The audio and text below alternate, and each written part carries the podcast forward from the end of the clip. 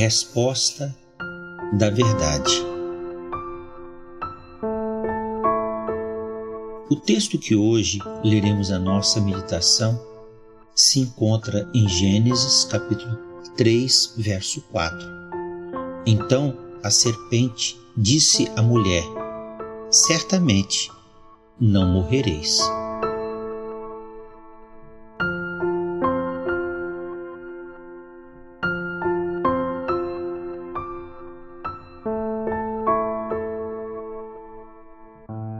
Abençoa, Senhor, o ouvinte desta mensagem.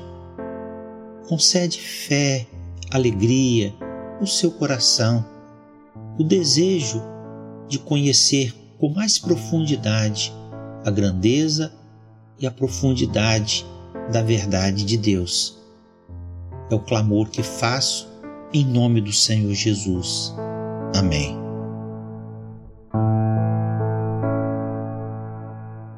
O diálogo que se estabeleceu no jardim do Éden entre a serpente e a mulher é muito significativo para nós. Mostra o modo de ação da maldade em transtornar o pensamento das pessoas com o propósito de, com a mentira, roubar a verdade.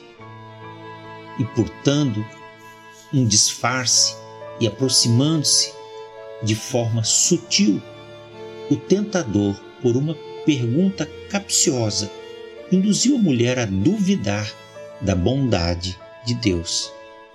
A dúvida abriu a porta para outra ação, agora não mais insidiosa ou encoberta, mas explícita, a negação à palavra de Deus.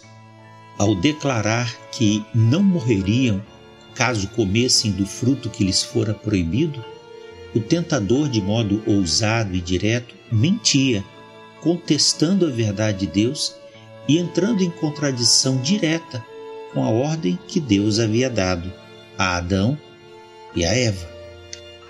Vós tendes por pai ao diabo e quereis satisfazer os desejos de vosso pai, ele foi homicida desde o princípio e não se firmou na verdade, porque não há verdade nele.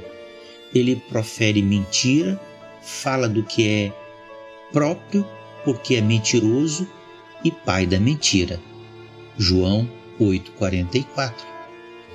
A essa altura, Eva deveria ter se lembrado da advertência de Deus, do teor exato das palavras que Deus lhe havia dito, ter crido de todo o coração de toda a alma e de todo o entendimento na revelação que Deus lhe anunciara e rechaçado o acusador. A resposta nobre que caberia nos lábios da mulher e ter dito à serpente era: Tenho maior confiança na bondade e no amor de Deus por mim, e portanto considero impossível que Deus venha negar-me algum bem. Se assim Deus o fez e determinou, é porque sabe o que é melhor para mim. Estou segura e confiante no meu Senhor. No entanto, ela não deu essa resposta. A razão é óbvia. Sua simples confiança em Deus estava abalada. Para Eva, Deus não era bondoso o suficiente a proibição feita no jardim, embora guardasse algo que lhe era oculto, suspeitava não ser boa. O problema de Eva não eram as palavras, mas o seu coração. Havia incredulidade, ingratidão e desconfiança. Quando falta no coração de uma pessoa o lugar para a verdade, ele será ocupado pela mentira quando falta no coração de uma pessoa lugar para o amor e o temor a Deus, ele será dominado pela perversidade. Quando não há lugar para a revelação de Deus na vida de uma pessoa, a razão infiel o subjugará. Infelizmente, essa tem sido a realidade dos nossos dias. A palavra de Deus perdeu o seu lugar de morada no coração do homem, e por isso a mentira da serpente o ocupou. Sonda-me, ó Deus, conhece o meu coração, prova-me e conhece os meus pensamentos, e vê se há em mim algum caminho mau, e guia-me pelo caminho eterno. Que Deus o abençoe.